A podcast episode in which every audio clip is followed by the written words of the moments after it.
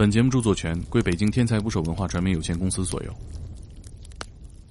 那个那些人呢，就拿着步枪疯狂扫射，明显就是当地的民地武，目的并不明确，但很大一部分原因估计是要钱啊。我们我们当时就在躲在掩体后，当当当当当当当，OK，我们的小队队长立即停车，在他们这个即将射击完毕换子弹的时候，因为我们那个队长经验非常丰富，他听到他们可能快没子弹了，组织我们到达还击位置进行还击。在我们还没到达还击位置的时候，他站起来，one two three four，四发子弹，down。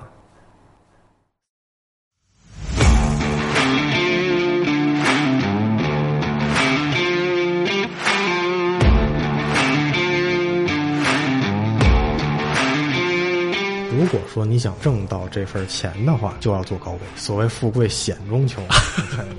我到底是从窗户进去还是从门进？手雷拉环，穿上根线儿。你一开门，相当于你把保险栓拔了。但是我突然看到引擎盖上莫名多了一个坑，那肯定是遇袭了。这里里外外，这时候又莫名的挨了两三枪，这回完了。嗯，打枪我们都没有太在，因为那个地方乱，知道他发射了一枚火箭弹。然后说我们这儿没事很安全。刚说完这句话，砰，炸了。你不会小的时候就咔咔拆枪吧？这对我来说，那个就是乐高。替一个陌生人挡刀挡枪了如果我说因为钱，你会怎么样？这不就是 我也想干。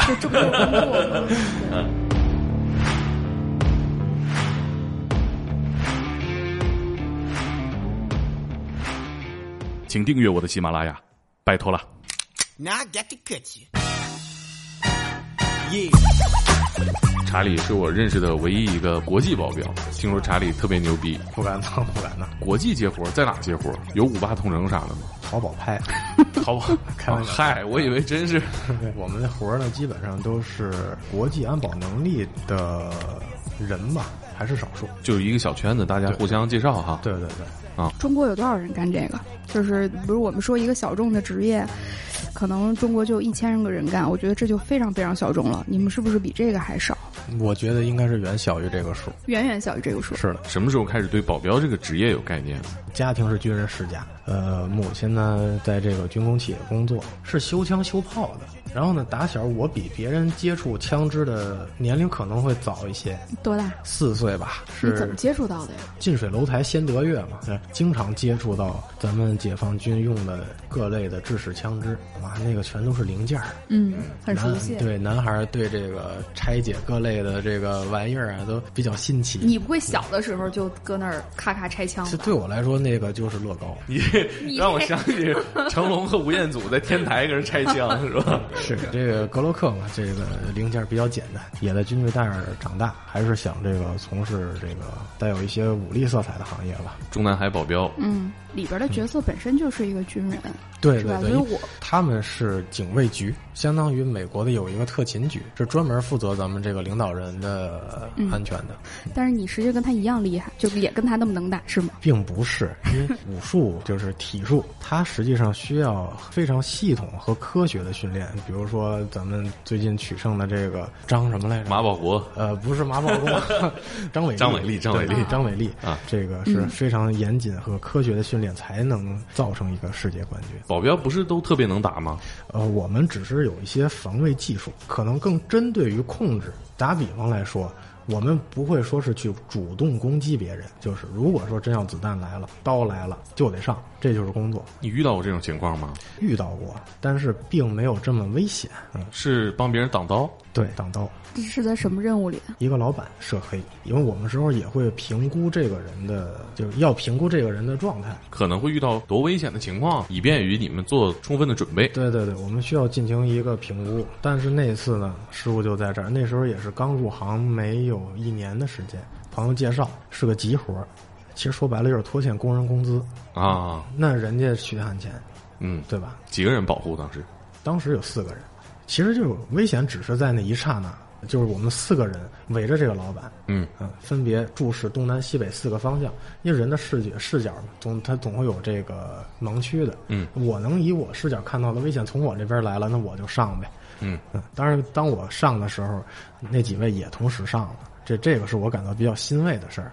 那有的时候呢，我上了，他是别别的人就跑了，也 这个实际上是也对，因为我们宗旨 就他们把客户带走了，对这个是对的，啊，这个实际上不是没错的，是吧？对这个战术上也没错，倒是。对，实际上安保真的不是说去遇见事儿去解决问题，而是说遇见问题了怎么撤退。啊，对我们宗旨就是，比如说 contact front，就是前方与敌，留一两个人进行接敌，剩下的人在同时就要撤退，越远越好。尽可能的减少危险和客户接触。对，没错。但实际上你能打不能打呢？你要说相对普通人来讲，肯定是行，对。但是跟人家那种职业格斗的运动员来讲，那真的是天壤之别。两个人格斗搏击是一个概念，他要伤你、取你性命是另一个概念。没错，这个你说的特别对，因为我们练的技术完全不一样，包括我在欧洲学的一些格斗技巧，实际上以都是以 kill 作为这个基础。以击杀为目标，对对对，那比如说，因为我们更针对要害，因为运动员可能是拿分儿。我特别好奇，你先说说。啊，比如说击人的喉头，嗯，呃，比如说双眼，这些都是属于红区要害的部位。嗯，因为有些人可能会说了啊，这个下体，提裆插眼对啊，是传统武术的精髓，对提裆插眼，这真是。是吧？真是，这不是贬义词。传统武术的存在的基础也是在于能用它混饭吃、走镖、啊，做安保啊、看家护院嘛。其实你能打过普通人就可以了。你踢裆插眼也是效率最高的一种方式，你瞬间让对方失去战斗力。但是文明社会了，克敌制胜的这些传统武术的招儿就没有。嗯踢裆，包括咱小学上初中什么闹的时候对，开玩笑的时候总爱拿手掏一下。哎，对啊，但是你的下意识动作还会不会缩一下？会翘一下屁股对对对，实际上踢裆很难，啊。对，尤其是你不管拿脚面踢还是拿脚尖儿踢，啊，你这么一说还真是，对吧？绝大多数男生在初中的时候都做过这个训练。哎，这男生闹的时候是吧？并不容易击中。如果说有其他手段的话，我会把踢裆放在第二或者第三选项。为什么我刚才要说，就是尽可能花最短的时间来击倒对方，我留给自己或者客户逃跑的时间越多，证明我们生存的几率越大。当然，对我们来讲，客户的安危是最要紧的。你是怎么能说服自己替一个陌生人挡刀挡枪呢？如果我说因为钱，你会怎么样？不就是我为了 也想干这这不就是工作吗？嗯对，我说说到底不就是为了赚钱，是吧？呃，咱们有的综艺节目啊，介绍这个安保啊，介绍保镖啊，他们就觉得哇，好酷，好帅。嗯，咱们提到一个国际安保，实际上为什么要做国际呢？因为咱们中国很安全，相对世界其他国家来讲，如果说你想挣到这份钱的话，就要做高危。越危险的地方，需求量越大。对，所谓富贵险中求。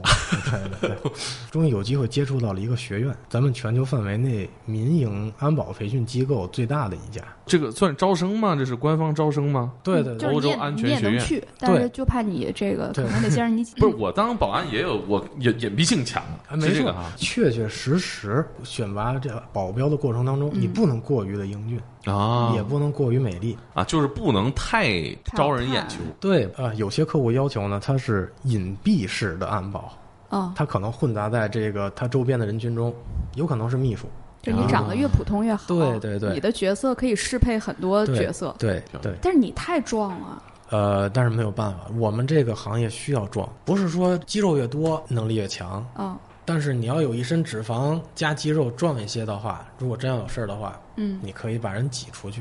我大概现在有两百一十斤，啊，你有两百一十斤，对我今天早上起来的刚量的，而且还是你多高啊？然后我一米八二，嗯。那你这个确实是种天赋，我觉得。这这个是爸妈给的，嗯。这个不是说后天的，所以我们练的时候呢，也不能说是绝对的力量，也得有敏捷的身手。肉装刺客，但是你前面其实是有基础的，因为你当过兵，是不是？这段我不想提，怕给原单位找麻烦，哦我原单位涉密的那我们就说回那个，都呃什么人会到那个学校去？都有。就是保镖这个职业，就是在在国外吃不上饭的人才去做这个职业，为啥呢？穷人呃吃不上饭、没有文化的人会去做这个卖体力的这个行业，嗯，因为人家西方国家始终是资本主义国家，钱才是王道。但是你没钱，你只能卖体力。举例来说，我们会去东欧某国去培训，啊，但是这个国家的经济条件、整体经济水平并不高。前苏联那一代呗。哎，实际上对嗯他们的人呢，做这行业的人就比较多，啊，哦，是因为那个地方做这个行业比较多，所以培训就在那儿了。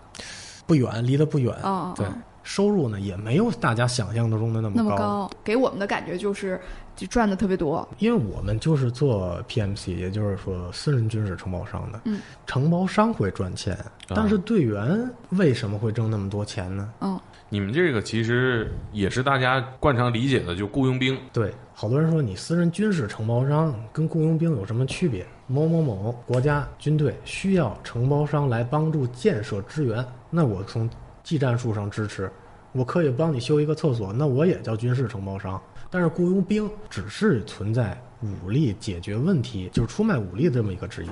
聊了学校里都学什么吧，啊我还是对这个很好奇。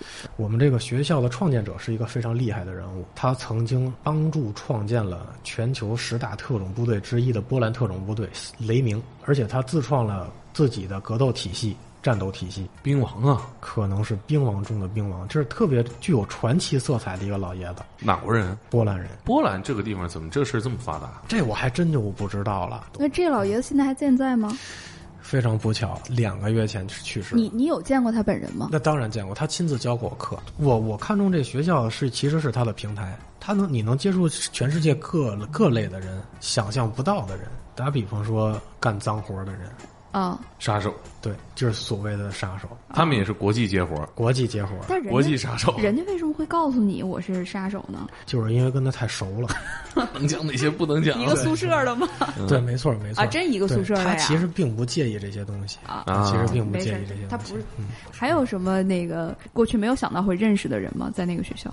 嗯，比如说我的教官也是我的好朋友，嗯嗯，他是美国游骑兵，也是美国比较出色的一支部队。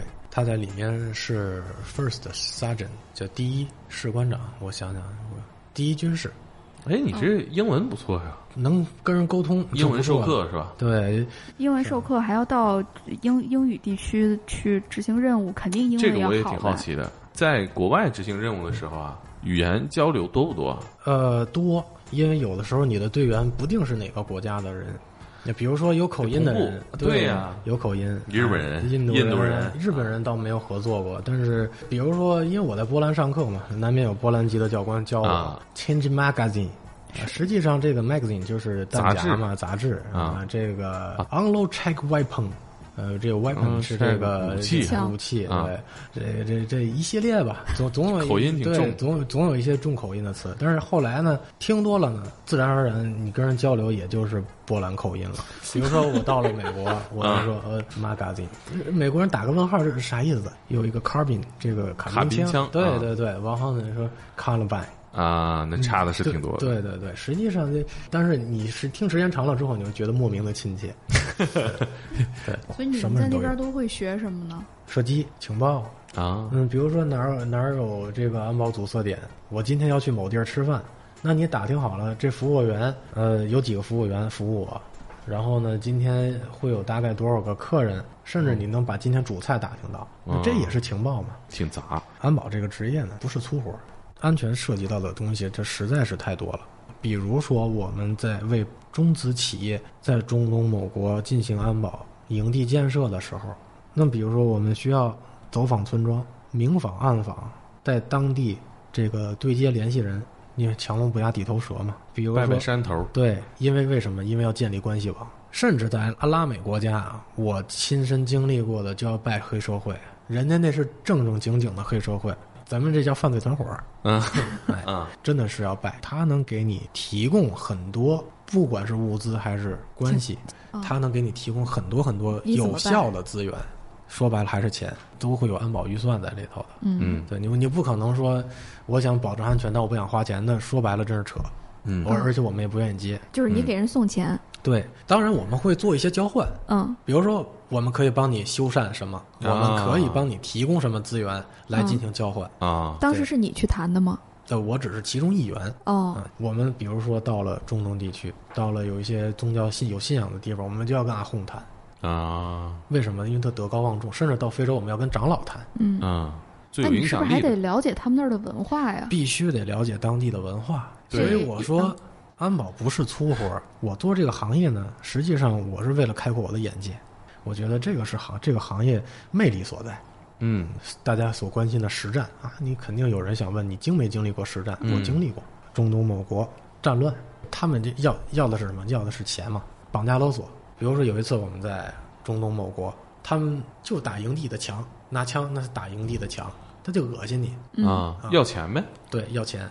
他来绑架当地的雇员，因为我们中资企业也会在当地雇佣人员嘛，对吧？啊，因为当地人。对，因为我们比如说你想在这建设营地可以，这是我刚才说的这个资源交换，那你必须得为我的人提供这个工作岗位。没错，嗯。哦，他们只要钱，我也不想给你添麻烦，嗯你给我钱好说好了。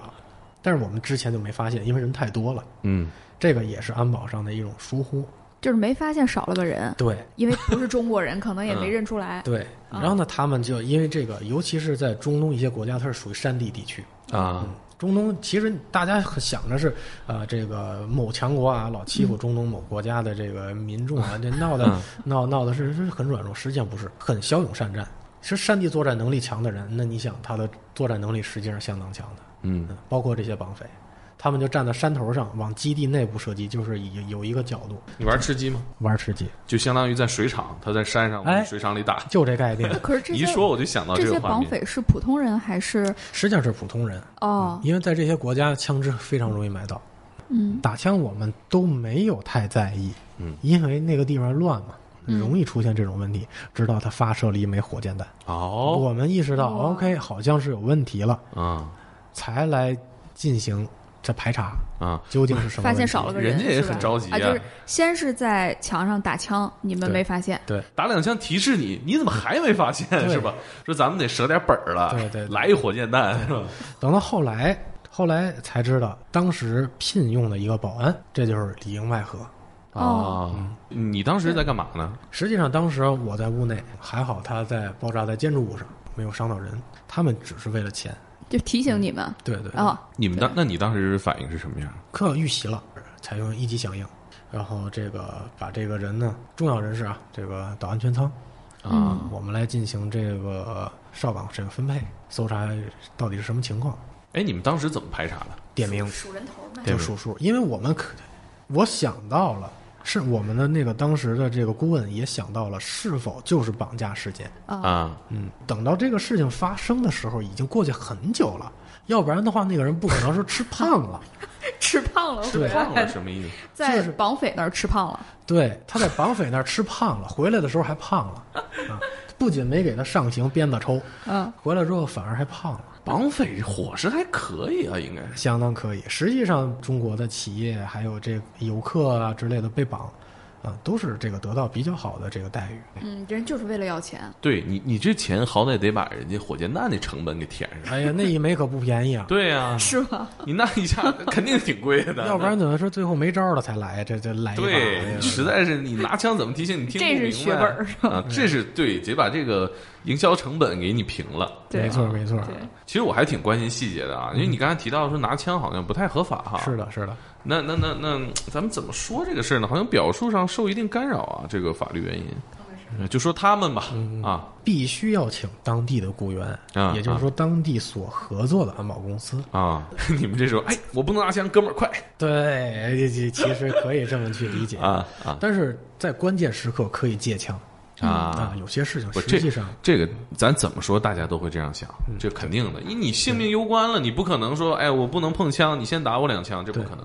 一说讲到这儿了，我就想起一个笑话。嗯曾经咱们这个中资企业呢，呃，出去开会，每个国家都带自己的安保各类武器啊。呀，这行业大评比啊！对卡拉什尼科夫啊啊，这个 AK A R A R 幺五啊啊，A R 幺五各种改装，各种啊炫酷，嗯，中国人背着手在那儿站着呢。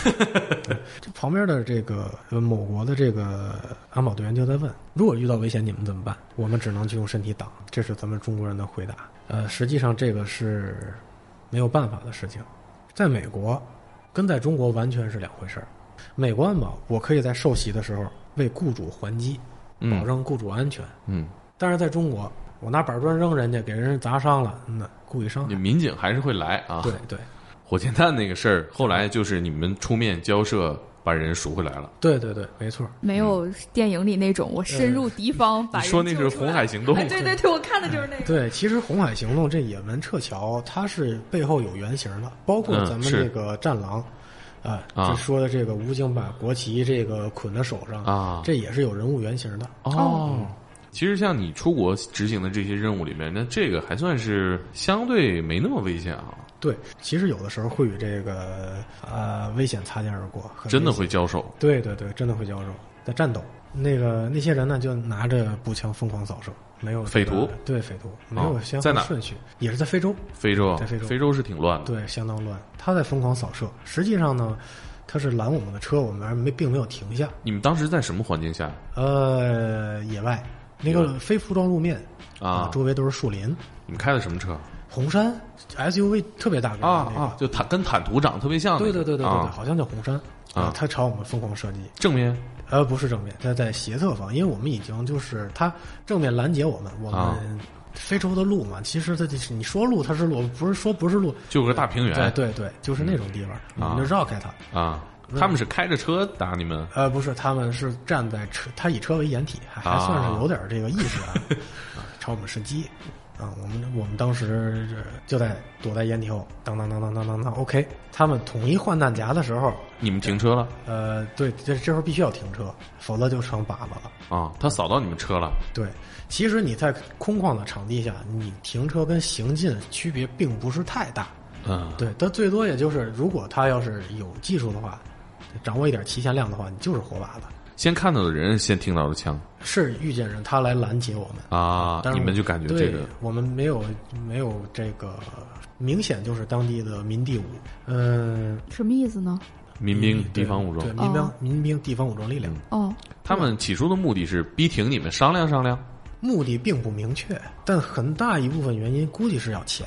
就抢呗。对，抢，因为那个地方难得路过一辆车，我们的小队队长要求立即停车啊，进行还击，嗯，他们几辆车？他们就一辆，当什么车？四个人，他们是一辆老款的不知道什么车，因为太残破了，太残破了。对，太残破了，还好就是没有机枪。啊？他们拿什么枪扫射？步枪，对，步枪，这个比较老的 AK 四十七。嗯，估计也就是这个。啊。是，呃，可还有其他国家产的不知名武器，但至少是自动步枪。啊，自动步枪，哒哒哒哒哒。对对对，没错。在他们这个即将射击完毕换子弹的时候，因为我们那个队长经验非常丰富嗯啊，他听到他们可能快没子弹了啊，组织我们到达还击位置。在我们还没到达还击位置的时候，他站起来，one two three four，OK，、四发子弹，四个人，这样。哦其实所以说战斗心态很重要。啊，他其实当时不像我们想的那么紧张。对对对，然后嗯一收拾，来颗手雷，finish，OK，、就大概这个样子。其实我们玩吃鸡时候也会算，听对方枪声，哒哒哒哒哒哒哒，差不多该换了对，因为他他为什么有战斗经验呢？他自他中过两枪，啊他挨过两枪。呃，其实实际上安保这个东西呢，个人认为是这个越老越值钱，因为是什么呢？因为是经验。四枪，四个人。是的，那他们不是拿车当掩体吗？啊，所以说这个技战术的重要性。这个你给我们讲讲这个两个战术有什么不一样？因为大家现在很多人玩吃鸡是吧啊？你得知道你死在什么问题上了。对，那几吃鸡你摁 E 或者摁 Q，它会有这个对对对对就会有动作，斜着射枪，对吧？但是如果你傻不愣登的，你没有掩体，你站在那儿，你打人家，那人家肯定你得先躲掩体后边，等你换弹没子弹的时候啊，他们其实没没躲。对大大方方站地上换子弹。，对那得了对，所以说这个就是技战术的重要性。啊！你当时紧张吗？紧张当然紧张，就说不紧张那你是第一次遇到这种情况呃，那个时候实际上是第三次了。啊？对，有一次在菲律宾，自己算的挺清楚。对，因因为这个事儿也印象深刻了。一定印象深刻。对，嗯第一次是在菲律宾，菲律宾呢，我们因为菲律宾大概几千个岛，总统也不可能面面俱到，他总有其他这个组织管理的区域，我们就不小心误入了人家管理的区域。呃，非政府管理的区域哎，是的，那他们就朝我开枪。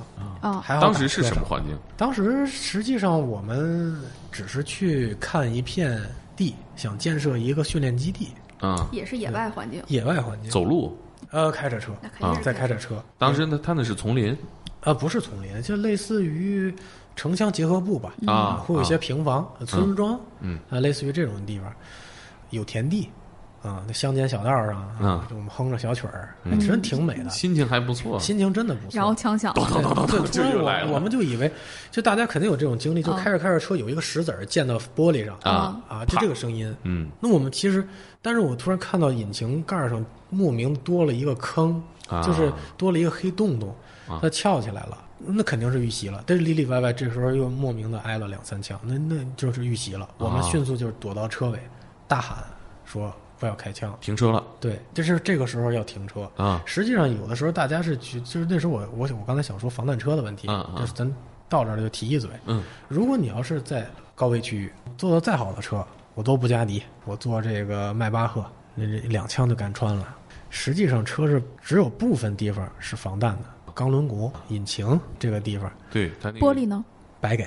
不不是有防弹玻璃啊，是除了防弹玻璃啊除了防弹玻璃除了防弹其其他都不对，所以我在在高位的地方呢，就是一定是要有防弹的车，否则的话就是白给。你们当时用的是防弹的车吗？哎，当时并不是，只是普通的卡罗拉，你这体格坐里头可能也紧点儿。哎，当时还瘦点儿，嗯啊当时一百九十斤，那就那你当时就得往那个发动机位置躲，也不是，当时就往车尾后撤啊因为它是正好在我们的正前方。隔开。对对对，至少有个掩体嘛。在那一瞬间，你想不了那么多，什么地方能防弹，什么地方你能能下车就不错了啊因为在车里就是火把，就是白给，人家朝车里射击就好了。至少你下你能活着下车，就有一线生机。嗯，他们当时距离你们多远？呃，大概有三十米，那很近啊。对，很近了已经。以你们老大的那个水平，要想杀你们已经倒了。但是我估计他们也只是威胁恐吓。对，还是要钱。对，呃，因为因为这个确实没提到钱，他们来提到一个词儿叫尊重，啊说你为什么擅闯我们的领地？，respect。哎，你这洋文也可以。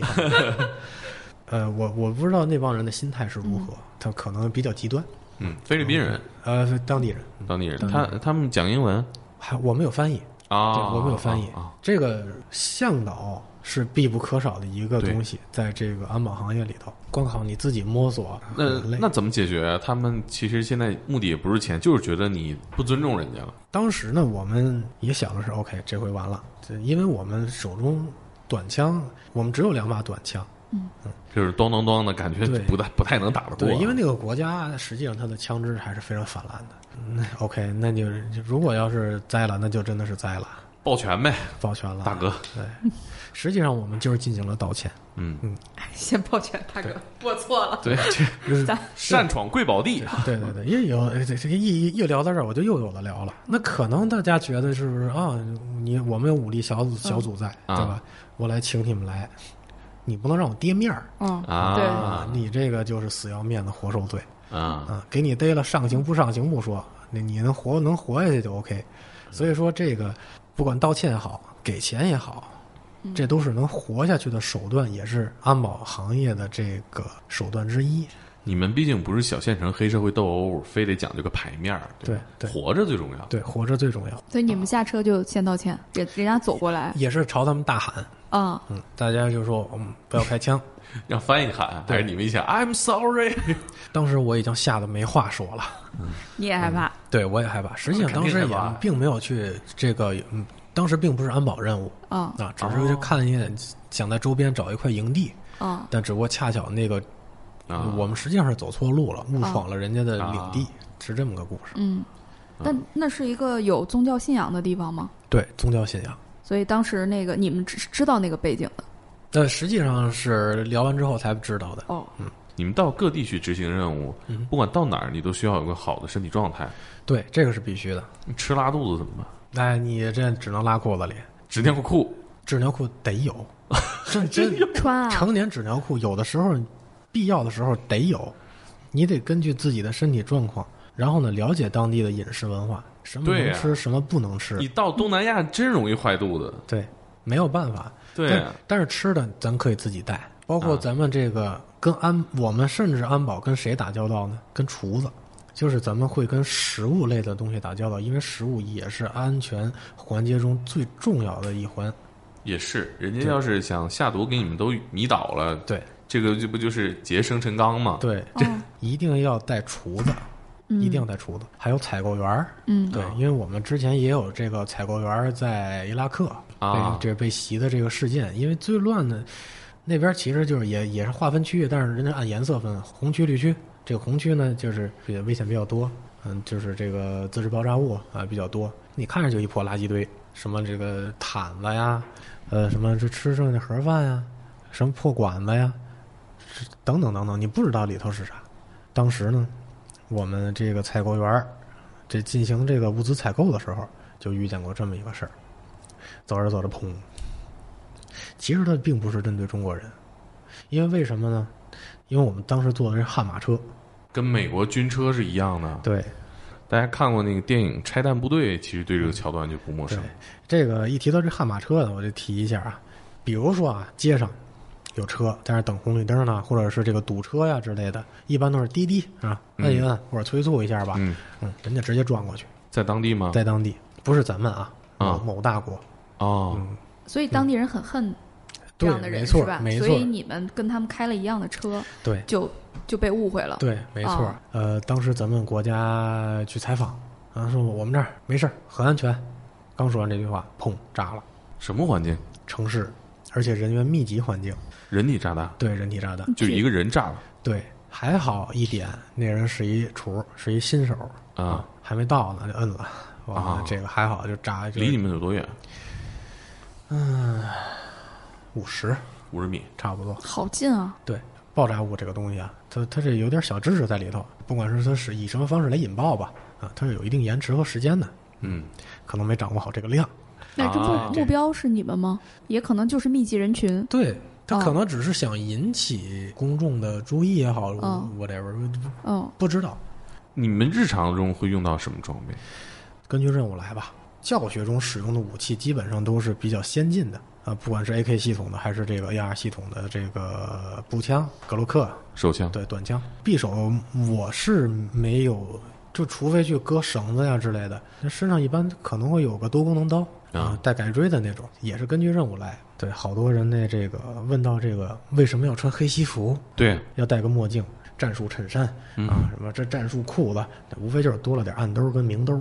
嗯，这个写这材料呢，就是防防水，啊，那这身上一抖哗啦哗啦的，你 真要在安静安静的情况下护送一个人，那你就全听你们在这儿响了。这是哈。那所以你怎么才会好一些呢穿黑西服的是吗？戴啊墨镜的倒是不倒是不赞成，不是不赞成，啊因为在某些特定的场合下，比如说明星啊啊，比如说老板，嗯在出席什么活动的时候，他要求你身边人的着装一定要得体。嗯，因为好，你比如说你戴眼戴眼镜、戴墨镜啊，可以理解，就是不让别人看到你的视线嗯嗯嗯，啊，这很正常。打比方说啊啊，我们在伊拉克瞟了人家女人一眼，人家就要过来干你，他怎么着？他就是瞟其实就是简简单单的看了一眼人家人家就过来就说了你你，瞅啥？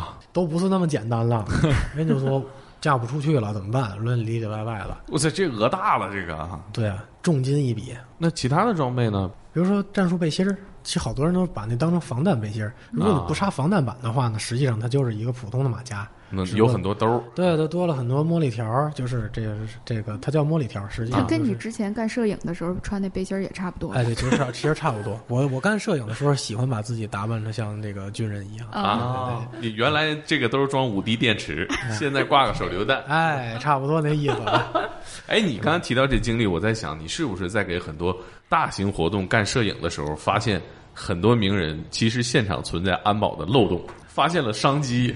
你还真就是说着了。有一次保护咱们一线小鲜肉、咸猪手，男女都有，啊实际上就是想碰一下、握个手，很简单。嗯但是这个时候呢，你不能让他碰到你的 VIP，因为这个你不知道他是否有疾病，对吧？是否手里有这种暗器，对，尤其现在新冠期间，是吧？哎，就是总会有那种黄牛啊啊，在那儿卖卖卖他的行程哎，卖他的行程，这个没错。叫私生饭，有专业嗯对对。对，没错没错。这个了解对这个黄牛呢，他聚集了大概一二百人，在啊当时的发布会现场，大家只为了见这小鲜肉一面，而这个可以说是无所不用其极。他们在地下停车场，甚至是酒店货梯都有埋伏，扑上来还是真的是往上扑。哦那个时候我有几个同事，那真的是拉着手。就是人作为人墙往那挡住他们。但是人的力量非常恐怖，你看那些人全是小姑娘，但是真是一二一二三往上涌的话，谁都拦不住。那你们当时怎么办？是要把他从停车场护送到房间里是吗？呃，其实是从他的休息的房间到发布会现场这个路上，哦然后就遇到了几波人。三四波至少。嗯不能去打人家，对面是当然平民又是女孩儿，当然，我有一个韩国同学，是我们在欧洲上课的时候认识的。他原先是前总统卫队的成员之一，后来自己创建了一个安保公司，主要做这个明星演艺啊这类的安保。嗯韩国这个方面饭圈文化也比较发达哈。没错，你说的非常对。他告诉我，就是安保一定要专业，专业体现在哪儿？就是文明。啊，你不能说，呃把把那摄影机给我，嗯，呃摔了，呃抢抢过来砸了，啊，这不行。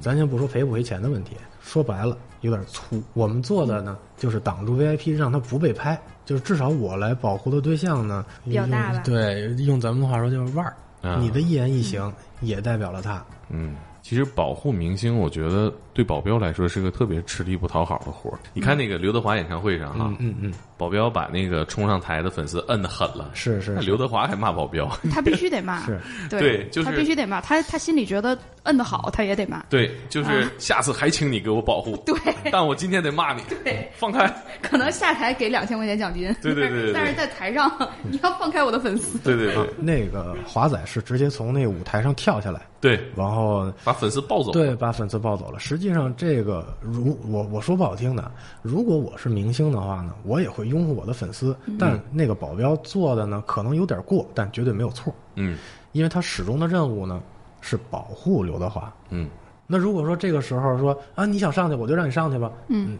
那要你何用，对不对？对你说到这个，我忽然想起来著名的那个什么呀？水调歌头事件，就是李彦宏被人浇了一瓶水。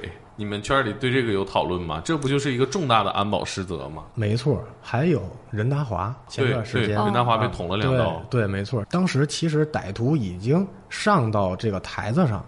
对如果说正常人的反应都会觉得，哎，你为什么上去？嗯，别说职业保镖了，咱就说请那些保安员，那你看见有未知人物上台，那总要劝一句。对，他就应该请保镖，对不对？呃，这个行业在咱们国内呢，并没有一个完全的制定标准。多少钱雇你？多少钱雇大体格子？对对对。怎么评价呢？大家怎么比？没有说行业证书是吧？对对对，因为咱们的这个在国内的安保公司其实并不少，我看很多保镖公司，包括我好几年前采访的一个啊，现在已经成这个快手网红了，啊，主要是拍快手短视频。嗯嗯我看他也没有什么正经安保的活儿，，OK，那那人家是艺人嘛，嗯，对，有点这个意思的啊。这不专业嘛，所以很容易转行。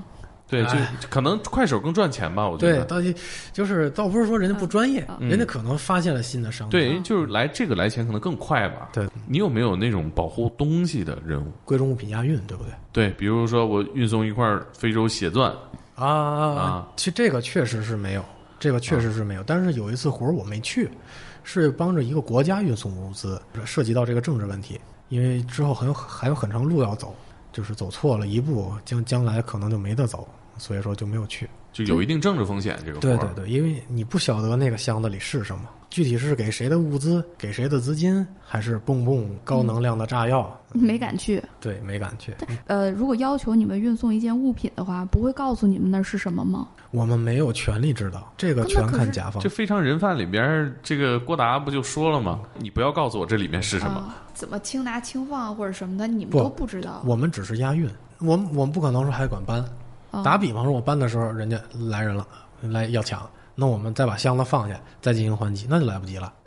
对吧这个画面还挺逗。这是，但是你提到这画面，我就必须得给你提个事儿啊。打比方说啊，你在那儿喝喝咖啡或者喝什么东西，比如说现在前方遇袭，你是不是把这易拉罐嘎往地上一扔，啊，对，开始还击，对不对？嗯嗯啊，我们的这个法国或者是意大利人呢，啊，在这儿喝着咖啡，好遇袭了，一定要特别轻轻的放在桌上，哎，摆整齐，啊，再掏枪。来不及了。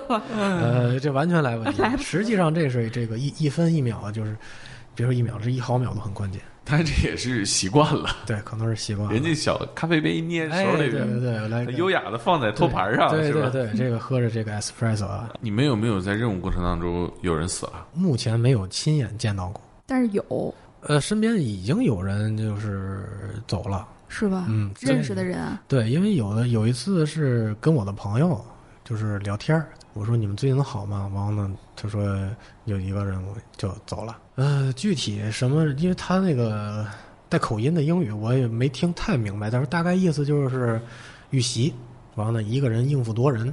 呃，哎，没办法，就是工作工作性质就是这样。雇保镖这些人他都是什么人？刚刚你提到的企业、嗯公司会雇保镖，那个人呢？比如说，我现在服务的一个老板，我现在在给他做私人的安保顾问，就是在北京，在北京。就是用你刚才提到的这种隐蔽的方式。呃，对，没错，用隐蔽的方式。怎么隐蔽呢？你不跟他一起走吗？我跟他一起走，但是谁知道我是他的谁，啊，对吧？我有可能是他弟弟，我可能是他的司机，是吧？我有可能就是他的其中的一个员工。穿着呢？那穿着打扮，比如说我今天穿这一身，就是普通的黑色 T 恤，那一个嗯优衣库的这裤子，那那我要走马路上，你你觉得我会上做安保的吗？但是你这个大花臂看着也不像善类，呃，嗨，不是一般人儿。刚刚进来的时候，渣渣亏说我也想去纹个花臂，啊，我这个我纹身呢，我身上呢迟早会纹满了的，因为某天万一炸碎了好找。啊，你们还有这层考虑啊？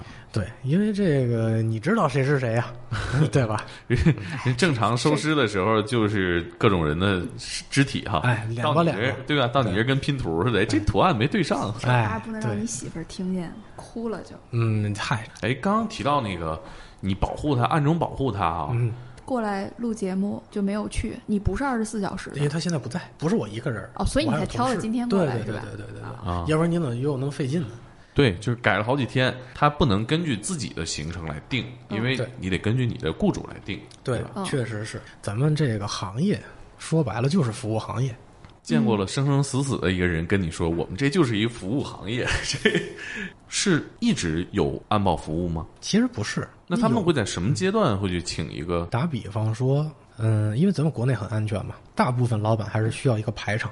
比如说，一个老板出席某个活动的时候，啊，他希望自己比别人更耀眼，嗯，那就把你们但是这个时候我感觉用不着我们。实际上，他们公司员工一人发身西服火锅也行。有你接到过这样的活儿，去给人冲牌面的活儿吗？嗯，有，你肯定也是去的。那肯定去啊，闲钱干嘛闲着呢有钱干嘛不挣？对，谁跟他有仇啊？是吧？是是是是，这种活儿你怎么干？你是穿的更好看，装备更好看一点儿其实这里涉及到一个阵型的这个问题。啊？阵型对，因为我们管那叫 full diamond，因为它是几个人拼成了一个钻石型的阵型。就跟那个橄榄球是一样的。哎，对对对，进攻的时候大家也站阵型。对对对，因为单人的、嗯双人的、三人、四人、五人、六人、七人的都有不同的这个阵型。肯定人越多排场越大呀。实际上，呃，当然是人越多排场越大。啊我说的这个 full diamond 就是最核心的这一圈、close protection，就是近身安保。还有第二层、第三层，比如外边我再有一圈穿黑皮的保安拉着手，完了呢里边罩着我们，外边可能还有警察，外围可能还有武警。这么大阵仗，那对不是商界人物了吧？政界、商界我都服务过。如果说是这个需要排场的话，阵型一走出来就能看出来谁专业谁不专业。你是不是会在接触客户的时候先问他你是需要什么类型的服务？对，因为我们会有一个调查问卷。对，就像你刚刚说到，你得判断大概会有什么情况发生，最恶劣的哈。对对对，因为你如你要如果说没法正确的评估，那你如何做安保？今天去奥森跑一圈儿去，啊，你们陪着跑啊？那当然了，那他跑起来这排场够大的了。就是所以说为什么要有有这种隐蔽式的安保？哦对，你在这儿跑步，你也混在人群里头，那里头有便衣，你不知道谁是便衣，但是我就跟着他后边儿，那我你不知道我是他的安保。你还得控制这个速度对对对，完了有，当然有的老板打比方说不希望被打扰，啊。我跑我的，我好不容易出来跑跑步，那不好意思，出事儿不负责。嗯，当然你不能这么说 啊，你不能这么说。服务行业对对对，你必须得你得告诉他，对委婉的去劝说。有没有就不听你的，很任性？目前还没有。因为他掏钱嘛，太不划算了。对对对，没错没错，一般周期会是多长时间？你们服务一个周期？不等，完全不等。比如说刚才我说的发布会，就一天，有的时候比如说你跟我三天，去哪儿？或者你跟我一个礼拜、一个月、半年、一年都有可能。你要问清楚你干嘛去。当然，这要做完全的评估。他是怎么判断这三天有人要来威胁我？比如他是不是受到了什么死亡的威胁？三天之内杀了你这种 对，可这这也是我刚才那个所说的情报。对头，他有什么势力哈？对我们做要做的就是这个这些调查。你跟我不能有隐私，但凡有一件事儿瞒着我，你就离死不远了。真的会这样说是吧？我可能会以开玩笑的形式，就不那么严肃的去跟他说，哦但是在这个时候他会意识到，OK，因为如果有人要杀他，肯定也是找对，咱就他觉得保安对最薄弱的时候。那这个时候我呢，大概提一嘴啊，人类最薄弱的时候，受攻击最薄弱，心理防线最薄弱的时候，你知道是什么时候吗？实际上是在解手的时候。拉屎的时候，不管大小吧，总而言之，在这个解手的时候，是大部分人类防御能力最薄弱的时候。因为你什么呢？因为你总想着是我尿一裤子，嗯太舒什么太舒服了，尿一裤子太难受了。因为从小到大，人类的这种羞耻心，它一定会让你对这个时候很戒备，一定不要尿到外面对。你是不是要跟 VIP 进厕所的？如果是在高危情况下，啊我们不让他上厕所。打比方说，你实在不行了的情况下，我们视线范围之内。就是以前我有一个朋友，她老公是一个特警，幼儿园呃做个手工，他爸啥也不会，给做了一个给做了一个西湖，知道吗？就是那个吸毒用的那个红西湖对红西湖啊因为她老公就是接触这个、啊这类案子比较多 啊，然后交上去了。老师能不能认出这个，我都怀疑。对，就拿俩矿泉水瓶给他儿子做了一这个叫上去了。嗯嗯，你们家孩子以后做手工，你 比如说给老师表演个拆枪、组枪、我可能该做一个简易的人，简易小炸药，这开玩笑啊，开玩笑简，简易二踢脚，简易二踢脚。但是你们确实是要知识特别的广，只能说杂，但是不精。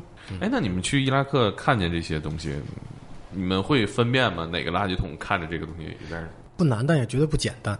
比如说啊，这儿刚埋了一东西，那你肯定是觉得这土是不是刚翻新过？这土一看就不是老土。同样的，在街上，你看在这单奔儿一坨垃圾，哎，你说这就怎么这垃圾就那么新呢？就感觉是刻意放在那儿的。这一般的上边怎么着菜汤子什么的，啊这都得有吧？但是你一看这个呢，就感觉不一样。你像那个《英雄本色》里边，他们在美国，你看那个人走了，他箱子不拿，嗯，是吧？他一瞬间就觉得这事有点怪。其实有些电影桥段很真实，哎，你能战能不能二里好好呗？面就它里边那个工厂里的那个安保，嗯，没错，就是它哎，它里边有一个镜头是拿那个是一个什么网，是个钢丝网去挡那个啊，RPG 是吧？哎，对，那个是真是能做到的吗？谁能做到，我就给他跪下叫声爷。就其实我跟你聊完，我觉得学到了一个知识，就是现实生活当中这种情况赶紧跑。这手枪射击一般在二十米左右拿手枪威胁住你的时候，掉头跑就行了。就是你别直线跑啊，你是怎么着你蛇皮走位，对这个也别太规律。我感觉你的工作把呃吃鸡里面这些技巧都实践了一遍。呃，实践了不敢说，这个经历过是有了。你是先这个干保镖，还是说先迷上这个电子射击游戏的？那个时候啊，这个还叫半死，CS 对，叫半条命、啊半条命这是我最爱玩的游戏，从那一刻无法自拔，就是一直到今天这 CSGO，基本上每天得来个三四局竞技。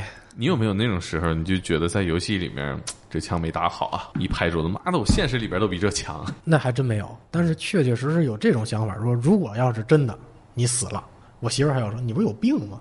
你玩个游戏叽叽喳喳的，嗯有的时候确实是这个你没了。抓心挠肝的。这个对你影响最大的一个任务是什么？那可能是去年年底那个 Super Junior 这个这个组合虽然过期了，啊，就过气儿了，我我上年少的时候追过啊是吧？啊，因为里边有一胖子，啊，哎，我小时候觉得，哎，这个胖子还能干这个 idol 啊？啊，他这个他这个这个人气依然还还可以啊哦是吗对，在菲律宾这回，他其实啊不是一次武装的安保这个任务。哎，不是谁袭击他们呀？为什么他让我转变了这个安保的思想呢？啊，其实并不是说武装冲突解决武装冲突才是安保，而安保其实呢是一种稳定。越庞大的体量你就越难掌控，越大的集体安全越是一个非常困难的事情，越是有意义的事情。成千上万的人涌进来啊，嗯，那么多张脸，谁是好人，谁是坏人呢？生离死别我都经历过，但是为什么就这个演唱会颠覆了我呢？实际上就是在这儿，我不是仅仅是一个保安员，而是我来整体的去做这个顾问。查理说：“我在非洲跟人对枪都没有看演唱会心里这么害怕。真的害怕，踩踏了怎么办？产生这个混乱秩序了怎么办？这个粉丝们情绪激动了，往上爬，往上冲，艺人的安全怎么办？你们有没有混入这个饭圈当卧底的这种行为？比如说，因为我有个朋友做综艺，他就混到饭圈的群里面，最核心的群里面，他要知道这些饭圈准备在哪儿埋伏，没错。他在给艺人制定行程的时候，把这个地方避开，这个就是情报，是吧？这个情报工作，对，这个就叫情报。你也做过这样的事儿，但是我没有亲身去做过，我是让人去做了。这这个事儿，稍微年轻一点的队员，对，没错，啊就比因较为我这像事儿是吧？我这事儿不像是粉丝你不，可能追追追星，进人鹿晗的群里边儿，鹿晗的，这也不像哈。是确实是不像。那你们这属于收集情报啊？对，这个就叫情报搜集。你一说这个，我想起当时那个黄牛啊，嗯他开了一辆金杯，这金杯上呢有一个大型的复印机，就是咱那个去这一寸照片店的那种大型的复印打印机。然后呢，车上有各种长焦镜头，什么七零、二百、一百、四百，专门做这种工作的。他为什么要有长焦相机呢？他就在远处拍我们的工作证儿，啊，现场打哎，打印出来卖给你，卖你五百、一千的多少多少的啊啊，是这样啊，你就你就是这儿工作人员了。啊，甭管是媒体的还是记者呀什么的，都会有证嘛，对吧？啊啊，你进去之后，你你甭管是这自己带的相机还是带的道具也好，是吧？因为有像茶杯似的那种镜头嘛，啊你就说，哎，我是哪个哪个媒体的，我来送到送送这个设备的，哎，进去一一看这真人，哎甭管是甭管是这个哪个鲜肉啊，一看一激动，得嘞，五百一千花的值。嗯，但是我们为了以防万一呢，嗯 就在背面或者哪儿画一五角星儿，啊啊或者是盖发证的时候在证上全画了对，盖着戳，啊，因为这个戳只有我们有。啊啊，你这就是你拍的再清楚，你打印再清楚，对吧？我们一眼就能看出来。我们都严成这样了，混进来，唉，没一百也得有八十了。呵，那会场里头，那媒体里媒体说是就前面嘉宾坐着，后边这个这个摄影师摄像站着，但是我一看哪儿他妈有这么多摄影啊，对吧？现在找你的是不是都是一线的明星？一线呢也有，其他线呢也不是没有但是这不是你想干安保的时候想体验的啊。对，因为初衷还是想不想当保安员儿，我想做 security。干这个不就是为了接触那些新鲜刺激的事物，为了就是装那个 C 嘛？做安保首要就 first rules 是什么？Ready to die。就是有可能在一个看起来很危险的任务里没有什么事儿，也有可能会在一个看着好像很好干的事儿里，突然来了一个很大的危险。因为危机是不可预测的，因为人心不能掌控嘛。哎，真的有女生干这个吗？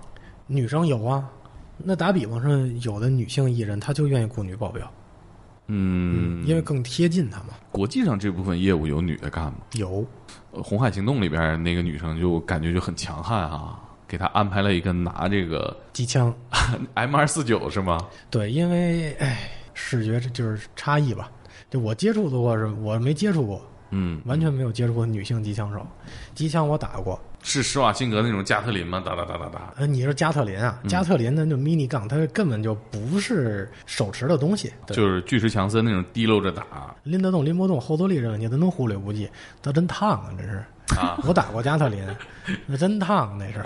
那就热气就对，而且。而且声音特别大，就是啊因为它射速快嘛，它不像那哒哒哒哒，它是嘣，就一下就全都出去了，嗯，刺耳。你平时练枪的话，是不是都是到国外啊？那，想要自由高自由度训练的时候，只能去国外。每年都会去几次吗？嗯，每年我要在这训练上可能得花个几十万吧。那你们到底能挣多少钱啊？他还是挺能花的，应该也是。对呀零花，你这干的都是最贵的旅游项目。是没错，因为基本上每年挣的钱就是训练的钱。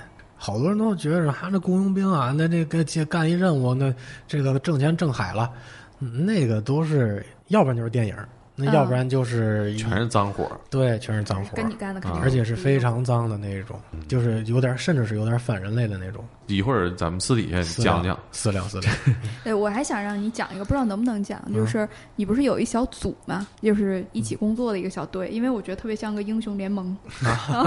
各执所长吧。比方说，有人呃就喜欢射击，这个射击技能非常好。嗯嗯，有的人呢就是善于言谈，他可能是一种多面手，他可善于跟各种人打交道，刺探情报。比如说你们到当地去黑社会拜山头，对对对，没错。他是在不同国家的人，对不是你同国家的人。学习的时候认识的。对对对，对你们几个经常接活儿一起互相介绍。一起执行任务出去，对对对，没错，都是哪国人啊？就是小国家人，比如爱沙尼亚等等等等这类的小国家人你。们几个能形成一定的互补，确实是这个本身咱们这个中西文化呀，就是差别挺大的，所以说就是能走在一起，其实并不容易。那你们这个小组如果想聚合到一块儿，一般是在国外执行任务，是吧？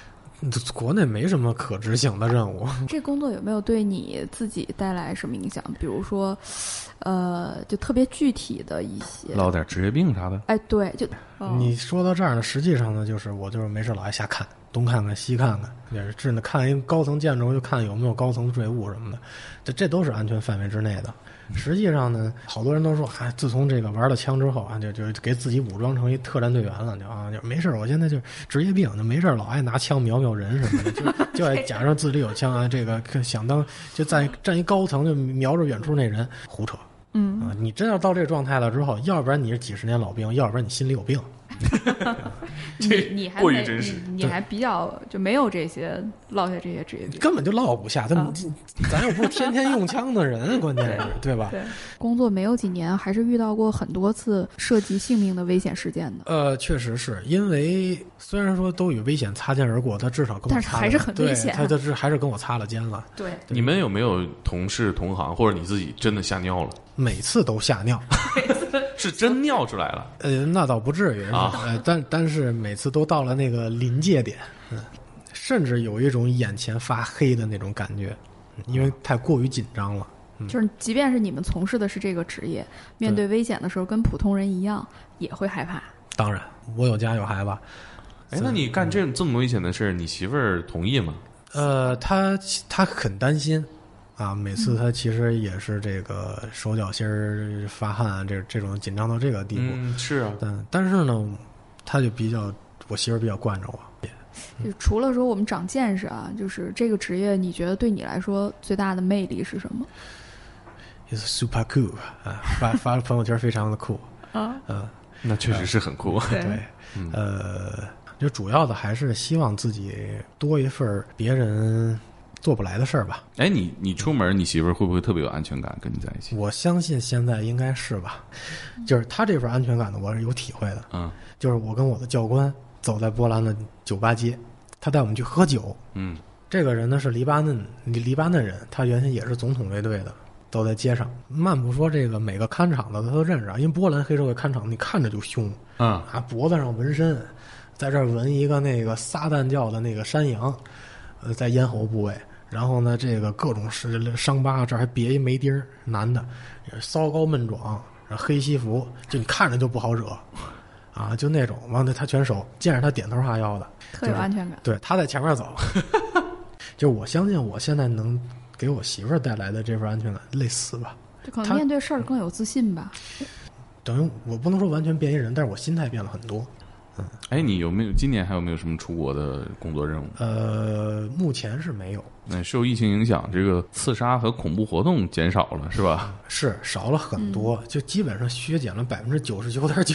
出国都难。国家安保任务是吧？也受到了一定影响啊。呃，对，就我所经历的这些呢，就在大家看来是天方夜谭的事情。嗯，这个其实是在国外一个比较常见而且比较普通的职业。那你未来有什么职业规划吗？呃，职业规划其实我还是想做一个安保顾问吧，不管是个人安全、团体安全、企业安全，甚至是国家安全，我都愿意做安全顾问，因为我感觉这个就像下棋一样，就是我特别想做到别人做不到的事情，你能玩，我也能玩，那就没劲了。